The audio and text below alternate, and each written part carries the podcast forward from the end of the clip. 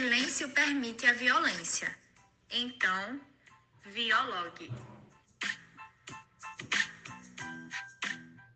Olá, ouvintes. Sejam bem-vindos a mais um episódio do podcast do projeto de extensão intitulado Violog. Me chamo Maria Vitória e, juntamente com minha colega Vitória, iremos abordar com vocês a temática da violência sexual, sendo em específico, nesse primeiro momento, o problema do estupro. Para iniciar, vamos falar um pouquinho sobre o conceito da violência sexual.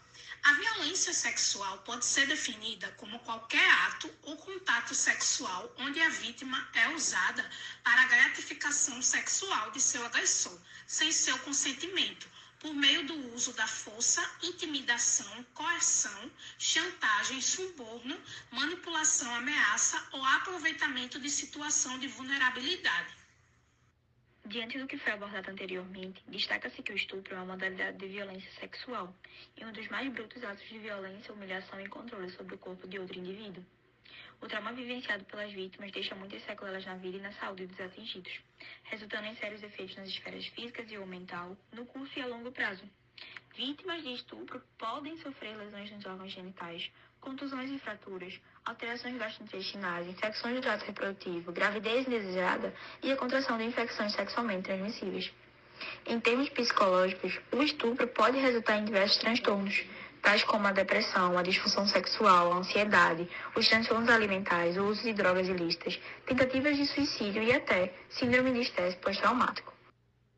Além disso, é importante falar que, de acordo com o Fórum Brasileiro de Saúde Pública, a grande maioria dos crimes de estupro, 73,7%, são cometidos contra pessoas vulneráveis. Segundo a Lei 12015 de 2018, que tipificou o estupro de vulnerável no Código Penal, estupro de vulnerável refere-se àquele contra toda pessoa menor de 14 anos ou que seja incapaz de consentir sobre o ato seja por conta de sua condição, enfermidade ou deficiência ainda conforme a lei, ou por não possuir discernimento para tanto.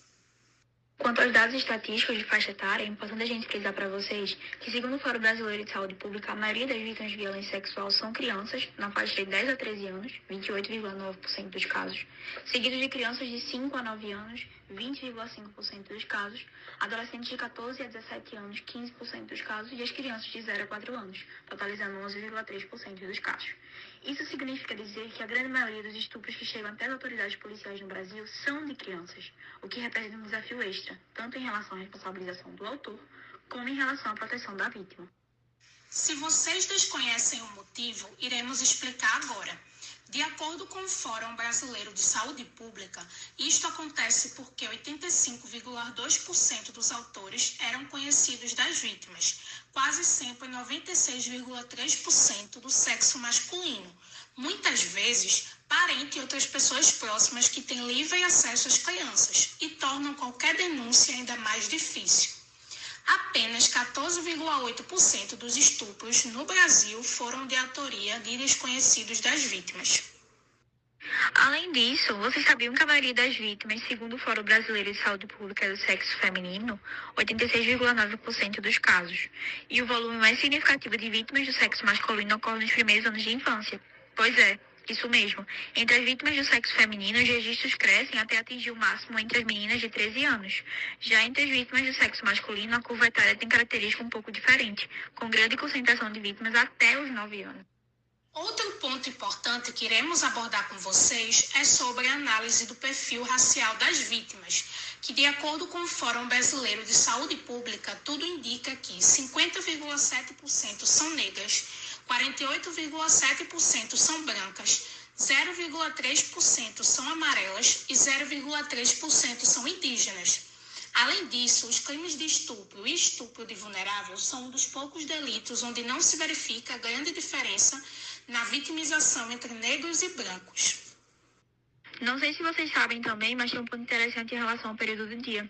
Segundo o Fórum Brasileiro de Saúde Pública, os casos de estupro acontecem principalmente à noite e de madrugada, sendo 56,3% dos casos, enquanto os estupros de vulnerável acontecem com mais frequência durante o dia, nos períodos da manhã e da tarde, sendo 61,3% dos casos.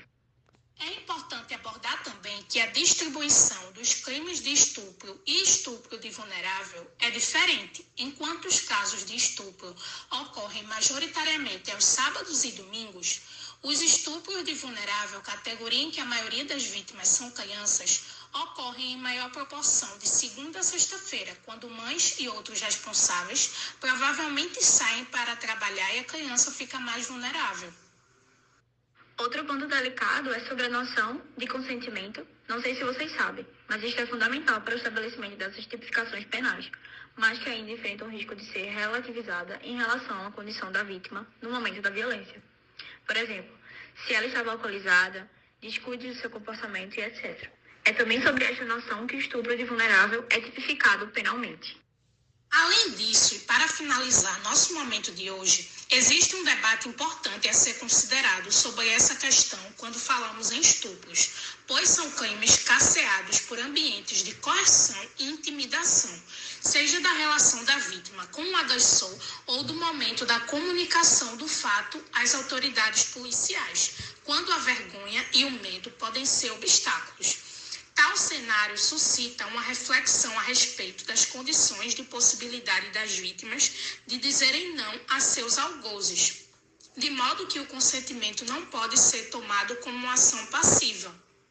Então é isso. Chegamos ao fim de mais um episódio do podcast Violog. Não deixe de nos acompanhar nas nossas redes sociais, arroba extensão Violog. Até o próximo episódio e não se esqueçam, o silêncio permite a violência. Então, Violog.